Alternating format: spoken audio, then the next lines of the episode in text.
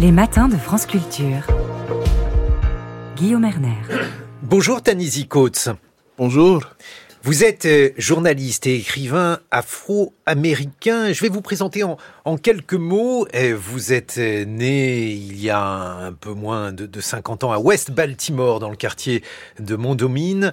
Vous avez grandi dans une famille nombreuse. Vous avez étudié le journalisme à l'université Howard et euh, vous avez notamment débuté comme pigiste, poursuivi euh, également votre travail de journaliste dans The Atlantic. Vous avez publié un certain nombre de livres, dont ce livre dont paraît une nouvelle traduction avec une préface inédite entre Le Monde et moi, Lettre à mon fils aux éditions Autrement. C'est un livre très important, un livre qui a obtenu le National Book Award en 2015. Et il est classé parmi euh, le, les 100 meilleurs ouvrages du 21e siècle par le quotidien anglais Le Guardian. Mais tout d'abord, comme nous avons déjà évoqué euh, les États-Unis cette semaine dans les matins, nous l'avons évoqué avec un possible retour de Donald Trump, j'aimerais connaître votre point de vue sur euh, cette perspective.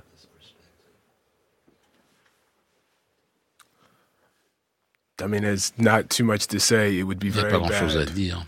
Um, Ça serait très mauvais. you have a a person who um, tried to overthrow Voilà uh, the the American government. quelqu'un qui a tenté de renverser le gouvernement américain. You know, and I, I don't stand here as a absolute um, uncritical uh, patriot. You know, American Je government. suis pas ici all- comme all un patriote euh, sans faille du gouvernement américain. Vous savez, le gouvernement a ses failles aussi. But if you have somebody who can't even Mais- um, Lorsqu'il y a quelqu'un qui est incapable de respecter les règles fondamentales, and, and I think much worse than that, et bien pire que ça, qui représente une population de gens who don't really know how to share qui ne savent pas vraiment partager and don't want to share, which is et ne veulent fundamental pas partager, qui est un élément fondamental de la démocratie. Um, it's very bad. It's very C'est bad très for mauvais, America, très très mauvais pour l'Amérique. and um, not to be too um, American-centric, Et pour Um, pas être trop but it américano-centré, has to be said, bad for the world. mais ce serait mauvais pour le monde. Du point de vue de la situation des Afro-Américains, quel bilan, Tanisi Coates, feriez-vous de la présidence Biden? Um, I, th- I think he's in trouble. Je crois qu'il est dans des situations difficiles. I, think um, what is deeply misunderstood or misunderreported is the Ce extent qui n'est pas compris ou which um, mal raconté, c'est dans quel, à quel point the war in Gaza has La guerre really à Gaza affected, a vraiment affecté ses relations avec euh, les Afro-Américains. I, I think in America, uh, the Je crois situation qu'en Amérique, in- la situation and en Israël et dans les territoires occupés Gaza, Et euh, la Cisjordanie, à Gaza, it is it has become m- much better reported in the United States, on en parle beaucoup mieux aux États-Unis. and quietly, not so obviously. Et Uh, there have been c'est pas aussi relationships, évident. Il y avait des relations, feelings of sympathy des sentiments de sympathie pour euh, le peuple palestinien. Ça ne signifie pas que les gens ne sentent pas une sympathie extraordinaire et n'ont pas uh, ressenti de l'horreur largest number of Jews since the Holocaust. avec euh, ce massacre du plus grand nombre de juifs depuis la Shoah. But we have some Mais nous avons une certaine expérience avec euh, ce que ça signifie œil pour œil. et un œil pour dix yeux. And um, I think uh, Et a, a lot of us are quite Beaucoup d'entre nous sont assez uh, frustrés en regardant Biden et son soutien sans critique. De ce qui ne peut être décrit que comme un massacre qui se poursuit. Mais alors, je- juste pour en terminer avec la politique américaine, est-ce que vous, si euh, Biden est face à Trump, est-ce que vous allez voter euh, Biden J'allais dire voter à nouveau Biden, parce que j'imagine que vous avez déjà voté pour lui, Tanisi Coates? I mean, you don't, you don't really have a choice. It's Il n'y a like, pas vraiment uh, le choix. It's like asking, "Are you going to brush your teeth in the morning?" C'est comme si vous demandiez est-ce que vous allez vous brosser les dents le matin? It's uh, what what you have to do. Ben, c'est ce qu'il y a à faire. In America, we we really have a two-party En system. Amérique, on a un système bipartisan.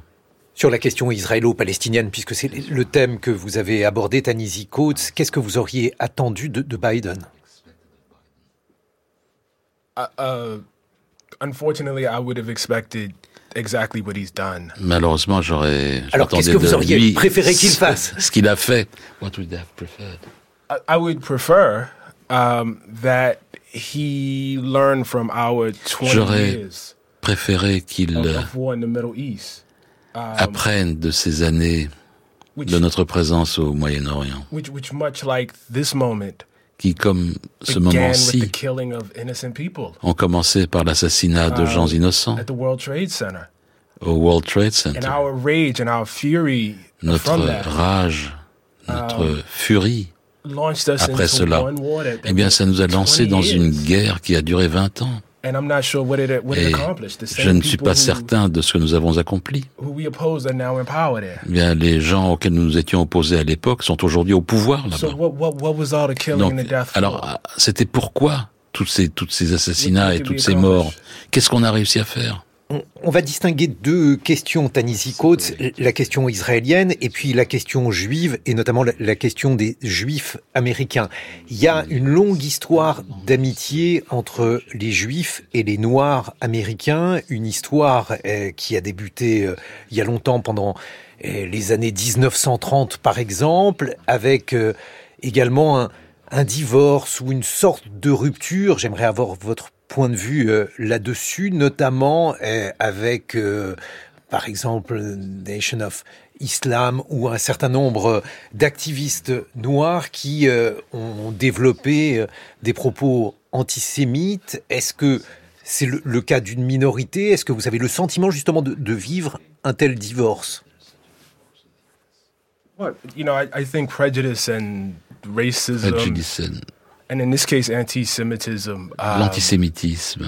you know, li- lives, you know, in, in all communities. Ben, il y en a, il y a de l'antisémitisme dans, dans toutes les communautés. I, I, I would be, um, it would be irresponsible if I did serait irresponsable de ma frame, part si je ne débattais pas du cadre. Um, I understand, for instance, in, in, Je in comprends Europe, par exemple qu'en Europe, Jews have lived almost Les Juifs outside ont vécu quasiment à l'extérieur de la definition of humanity définition de, de ce qu'est un être blanc, et même à l'ex- à l'extérieur de la définition de ce qu'était un être humain. But in, in, in America, Mais um, en Amérique, wh- whiteness is so the, the notion of whiteness and the la, notion, la notion of de, de blanchitude, la notion de race est tellement prégnante, um, tellement forte, que cela efface quasiment tout le reste. So I, I find it interesting, and, and J'ai- trouvé intéressant. Bah, je, je, um, that I am often pas asked about à votre rencontre, mais on me pose souvent la question sur l'antisémitisme de certaines in- in personnes, de certains dirigeants de la communauté noire. Et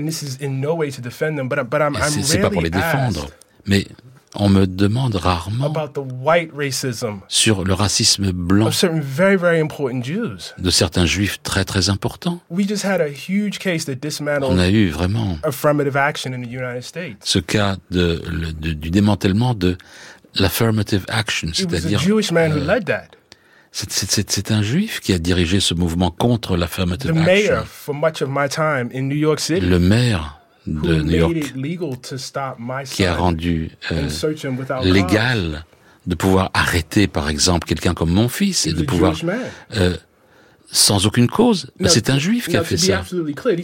Pour être clair, ils ne le font pas parce qu'ils sont juifs. They, they're doing it because they're white. Ils le font parce qu'ils sont blancs. Um, but you know, it, it, it, it's an unfair burden that is put on Mais us vous savez, c'est véritablement euh, un, poids the entire community of Jews Un to dû answer, you know, for, for Michael Bloomberg. For qui n'est mis sur nos, sur nos épaules de devoir right. nous défendre de l'antisémitisme, alors que par exemple Michael Bloomberg, on lui demande rien de ce point de vue-là. Je, je pense que vous avez raison, ça a été une date extrêmement importante euh, et une vraie source de d'incompréhension entre les Noirs et les Juifs euh, américains. Tanisi Coates, euh, la fin de l'affirmative action ou la demande de démantèlement de, de l'affirmative Action, mais euh, là aussi la question de la blanchité euh, des juifs et euh, des, des, préjugés euh, anti-noirs présents en France comme aux États-Unis, même s'ils peuvent être différents, c'est une question qui peut apparaître parfois un peu éloigné des préoccupations françaises. C'est important peut-être de rappeler à quel point la question de la blanchité est euh, centrale dans la manière de, voir euh, aux États-Unis et pourquoi eh, les Juifs peuvent être considérés à la fois comme non blancs ou comme super blancs aux États-Unis, puisque c'est ça aussi l'un des problèmes entre les deux communautés. Um,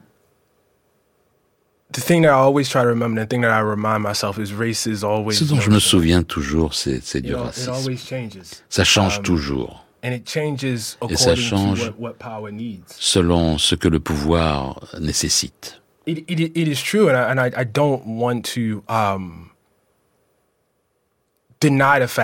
C'est vrai, et je veux absolument pas nier le fait que, d'un point de vue noir, activist Jews in America les militants juifs en Amérique have, have always, in our framing, as we would say, punched above their weight. Ont, ont vraiment tenté de, de boxer au-dessus de leur catégorie. And, you know, we, we, we praise them for it. On, on les remercie pour cela. But I, I think at the same time, Mais this discussion deserves a little bit more complexity. Cette discussion doit introduire plus de complexité plus de, complexité aujourd'hui. Est-ce que ça veut dire que le, divorce est irréparable ou alors euh, c'est tout simplement une question d'individu et, et, il ne faut pas désespérer de la capacité euh, des individus qui ont été euh, stigmatisés ou qui le sont toujours de mener des luttes communes, par exemple dans l'antiracisme, Tanisi Coates I think um, moral, um, durable defensible alliances have to be based on principles. Les alliances morales doivent être basées sur des principes. So the part of the black tradition that I most identify with. Vous savez, la, la, la partie de, de l'Afrique noire avec laquelle, pardon, de l'Amérique noire avec laquelle je m'identifie, c'est la tradition humaniste par-dessus tout. Nous n'avons pas toujours été humanistes en tant que noirs. Je ne peux pas dire que tout noir a été ainsi. Mais moi, je m'identifie à ça. Um, Et je pense que pour parler d'alliance entre deux communautés, c'est un peu large comme question, un peu vaste. Mais il y a des dirigeants juifs, des militants juifs qui sont engagés dans une lutte pour voir toute vie humaine en tant que vie humaine. Eh bien, vous trouverez un certain nombre d'alliés dans la communauté noire américaine. Tanisi Coates, Entre le monde et moi, lettre à mon fils aux éditions Autrement, on se retrouve dans une vingtaine de minutes. Vous étiez traduit ici par Maître Zlotowski. 6h30, 9h, les matins de France Culture. Guillaume Erner. Notre invité, c'est Tanisi Coates, une grande voix afro-américaine. Votre livre Entre le monde et moi, lettre à mon fils est publié aux éditions Autrement. C'est un livre qui est considéré comme étant un livre extrêmement important sur euh, l'histoire contemporaine du racisme aux États-Unis. Il y a de nombreux passages extrêmement poignants dans cet ouvrage, notamment celui-ci que j'aimerais vous demander de commenter Tanisi Coates. Vous racontez un jour où vous étiez au parc avec euh, vos grands-parents. Vous aviez six ans, vous avez disparu quelques instants, comme le font parfois eh, les enfants. Et eh, lorsqu'il vous a retrouvé, votre père euh, vous a infligé une correction et il vous a dit, si ce n'est pas moi qui te bats, ce sera la police. Quel effet cela fait-il à un enfant de 6 ans lorsqu'il entend une telle phrase? Wow, that's a great question. Bonne question. What is the effect? Quel est l'effet? Um, I think uh, you adopt a very um, defensive Je pense qu'on adopte une attitude extrêmement défensive par rapport au monde qui vous entoure. Une sorte um, d'armure que les Afro-Américains portent. C'est physique, on peut quasiment le voir. Um, La façon dont on interagit avec les autres ou avec le monde. Et souvent, ça apparaît, ou on le décrit, ou c'est dépeint comme une colère. Et ce que j'ai tenté de faire dans ce livre, entre le monde et moi, c'est de décrire cette peur. Et ce que je dis dans le livre, c'est d'établir une histoire, l'histoire de la peur. Et je crois que c'est ça l'effet. Vous avez posé la question, ça vous rend, ça vous rend peureux? Et ce que vous apprenez en allant en avant dans la vie, c'est qu'il y a des bonnes raisons d'avoir peur. Ce livre a été écrit pour votre fils et euh, vous souhaitiez notamment lui expliquer le meurtre, le meurtre de l'un de vos amis, Prince Jones. Pourquoi Prince John est-il mort? Dans quelles circonstances? Qu'est-ce qu'il s'agissait d'expliquer à votre fils, Tanisi Coates?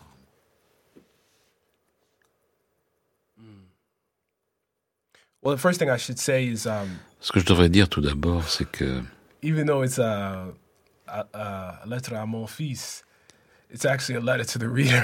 en fait, même si c'est une lettre à mon fils, c'est principalement une lettre au lecteur. C'est un truc littéraire. Quand on écrit, on tente de créer la plus grande intimité possible.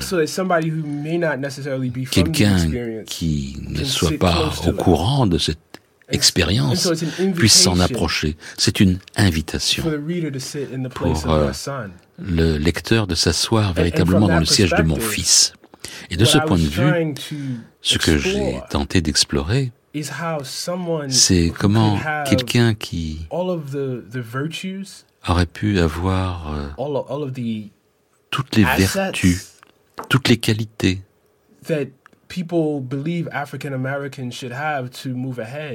pour que ce que les gens pensent est nécessaire pour les Afro-Américains pour aller de l'avant pourrait être assassiné par euh, les gens dont le boulot était en fait de le protéger C'est une question très profonde que vous avez posée. Elle va véritablement au cœur de la, du combat noir aux États-Unis. Alors, ce, livre, il s'adresse évidemment à tous, euh, mais il pose une question qui est singulière. Tanisi Coates, comment habiter un corps noir aux États-Unis aujourd'hui? Yeah, and I'm not sure the book ultimately answered the question. Et je suis pas sûr que le bouquin réponde finalement à la question. Um, and maybe it doesn't have an answer. Peut-être qu'il n'y a pas de réponse. But what I what I really really tried to Mais ce que j'ai vraiment vraiment tenté de communiquer. You know, the funny thing is, I, I wrote this book. C'est marrant parce que j'ai écrit ce livre immediately after immédiatement après que j'ai terminé un article en faveur des réparations aux États-Unis.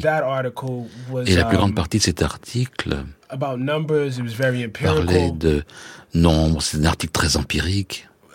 Entre le monde et moi Entre le monde et moi, c'était censé être un, objet littéraire. Um, Comment on pouvait ressentir le fait de vivre dans ce corps-là? Et à un certain point, la, joie qu'on en avait aussi. Oui, parce que moi, la première fois que j'ai entendu parler de vous, c'était pour cet article donc qui est paru, je crois, en 2014 dans The Atlantic, The Case for Reparation, euh, que mon camarade euh, Maître Zlotowski va traduire, The Case for Reparation. Le, dossier réparation. lorsque vous avez publié cet article qui a fait grand bruit aux États-Unis, Tanisi Coates, où vous expliquiez qu'il fallait une réparation pour les victimes de l'esclavage. Um, Et pas simplement pour l'esclavage. Um, les Afro-Américains ont été Uh, uh, North America, what became the United States since dans le continent nord-américain, dans ce qu'allait devenir les États-Unis depuis euh, 1690, ça fait 400 ans. Et pendant 250 ans, nous étions en esclavage. Et pour un siècle ensuite, on nous a placés en dehors de la société. On était des citoyens de deuxième classe. C'est juste pour dire que nous avons obéi au contrat social. Nous payons nos impôts. Mais on ne reçoit pas les avantages égaux. On était véritablement les cibles du pillage, on était en dehors de la loi. Et je mets l'accent sur ce point, pas simplement que nous étions des esclaves, parce que l'esclavage, au, départ, c'est vraiment du pillage, c'est du vol. Mais le vol ne s'est pas terminé avec la fin de l'esclavage. Beaucoup, beaucoup euh, de Noirs américains vivant aujourd'hui ont grandi sous le système de Jim Crow. et de la ségrégation, lynching, du lynchage, uh, state violence, de la violence d'État. Uh. Nombre d'entre nous ont grandi à cette ombre-là et sont encore vivantes aujourd'hui. Et alors, comment se prolonge justement ce que vous décrivez, Tanisi Coates, comme un racisme structurel par l'ignorance justement de eh, ces faits, par l'absence de réparation?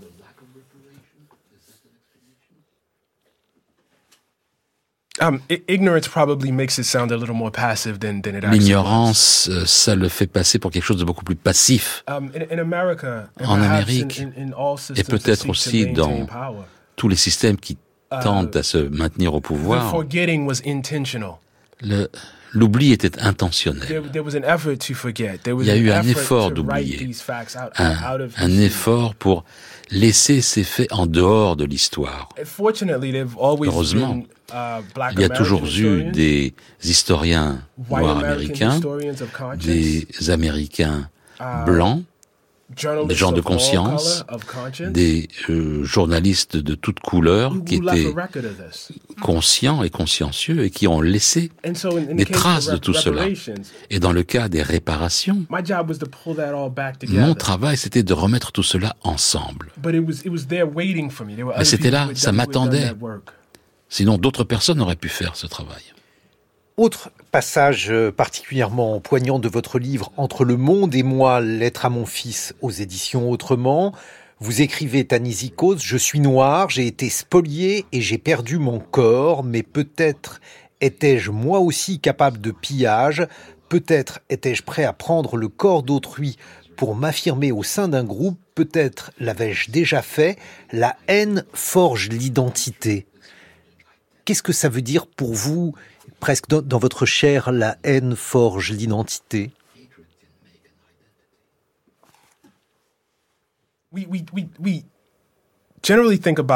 On pense généralement que l'identité naît de vertus positives, de qui nous sommes. Mais tout aussi souvent, l'identité se forme à partir de ce que nous ne sommes pas. Donc en Amérique, l'identité euh, de la blanchitude est inséparable des, définitions raciales.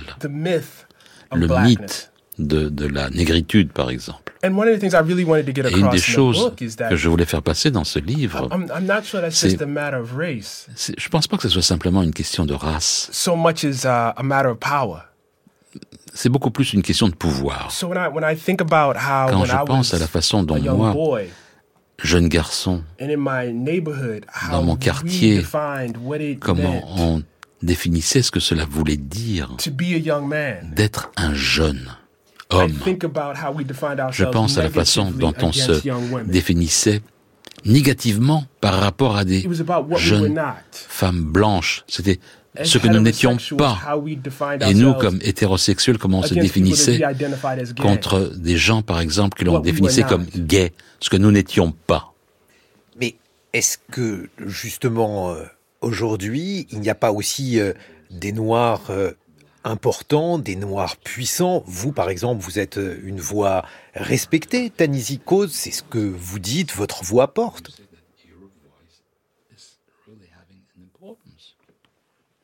Um, Je ne sais pas à quel point ma voix serait respectée. There are uh, states in the country where Il y I a am born des États dans le pays où je suis né where it is literally illegal to teach the book that you have right there.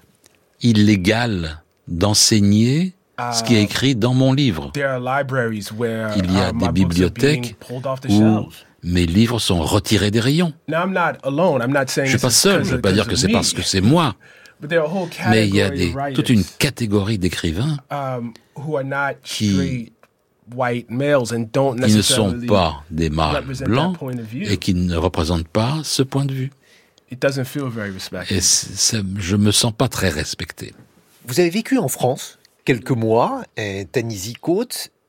Pourriez-vous faire justement une comparaison entre euh, la condition euh, des Noirs, des personnes racisées en France, aux États-Unis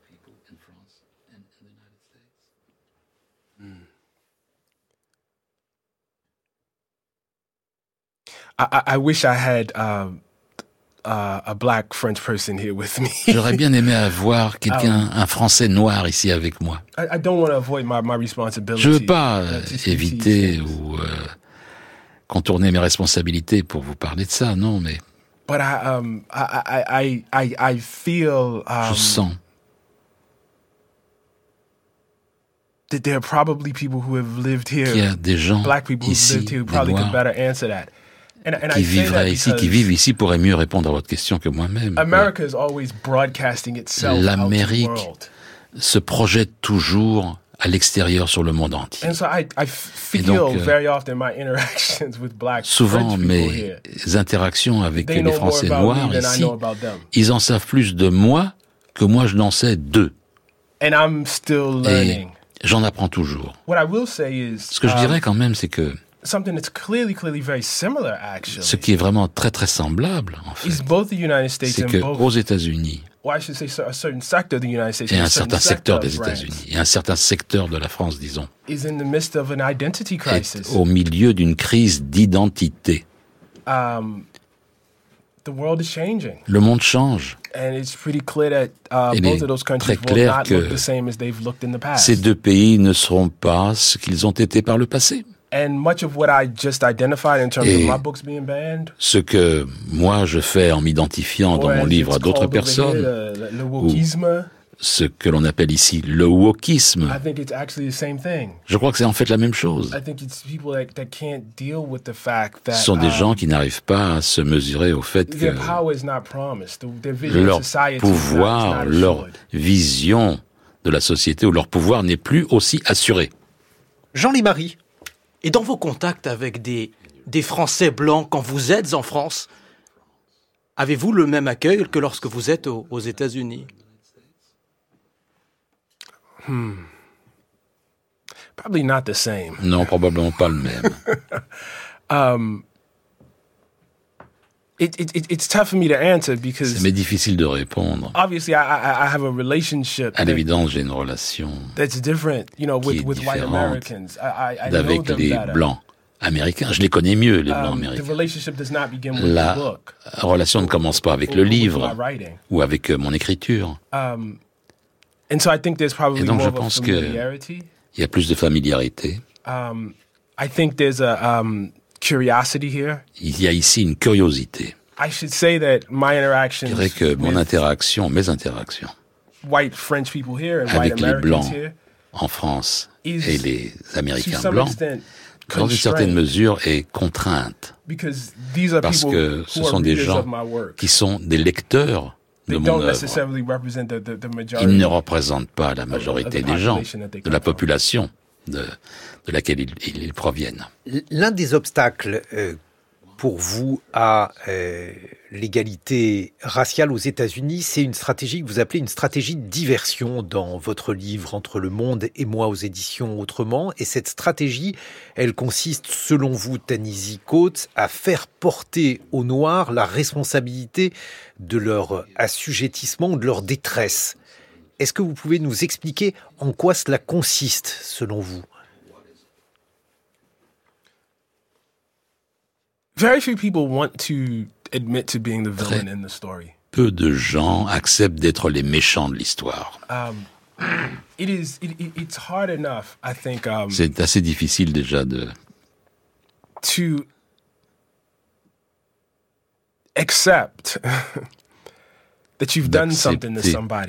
Que l'on a commis quelque chose à l'encontre de quelqu'un.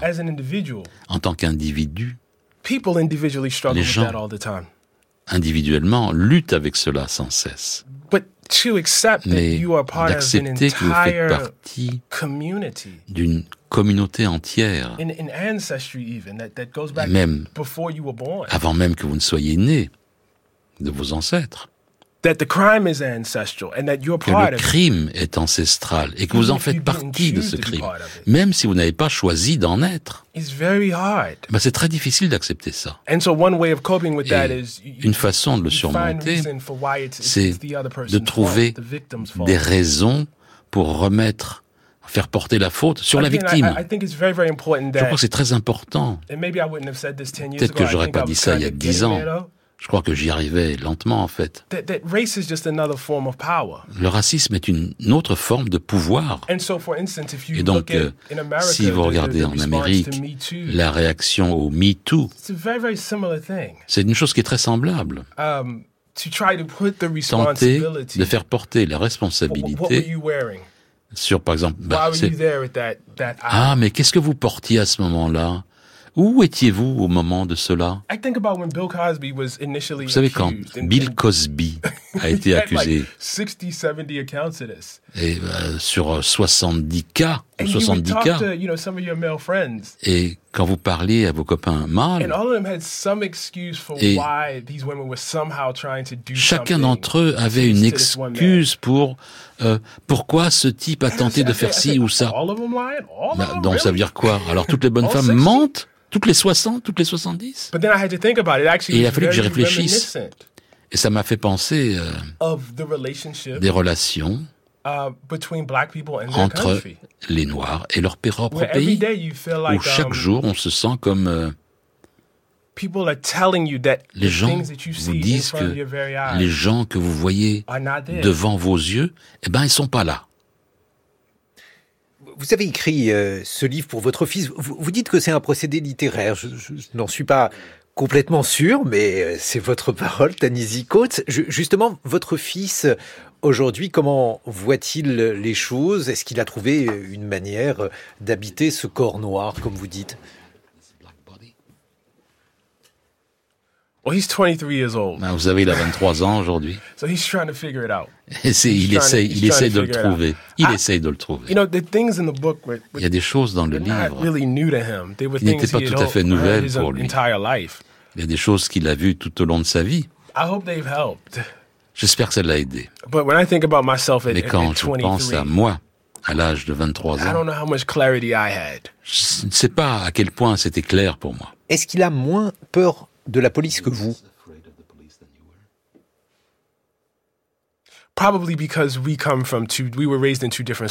Probablement parce que nous avons été élevés dans deux classes sociales différentes. Mais justement, eh, vous expliquez à quel point l'université de Howard a été importante pour vous. Peut-être quelques mots d'ailleurs sur cette euh, université et sur euh, la manière dont elle a influé sur euh, votre trajectoire, Tanisi Coates. So it actually goes back to your previous question. Ça remonte à votre question précédente. To, to be black in America for Être a long time. En Amérique depuis longtemps. Was to be surrounded by C'était d'être entouré par un monde qui vous disait, qui vous disait que les choses que vous voyiez, que vous entendiez, les choses qui semblaient évidentes, n'étaient pas réelles. C'était, vous savez, que l'on vous mente sans cesse. Et malheureusement, un des grands points forts de ce mensonge, c'est le monde de l'éducation. Donc, euh, être instruit et être euh, entouré de gens qui pouvaient confirmer votre humanité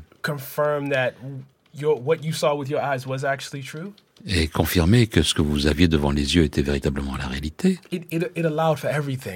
Ça permet à tout, ça a permis d'explorer tellement de choses. Um, C'est uh, difficile pour moi d'imaginer écrire ce livre. C'est pour moi difficile d'imaginer d'être ici face à vous si je n'avais pas eu ce moment dans ma vie. Et l'autre mythe que vous dénoncez, réformer la police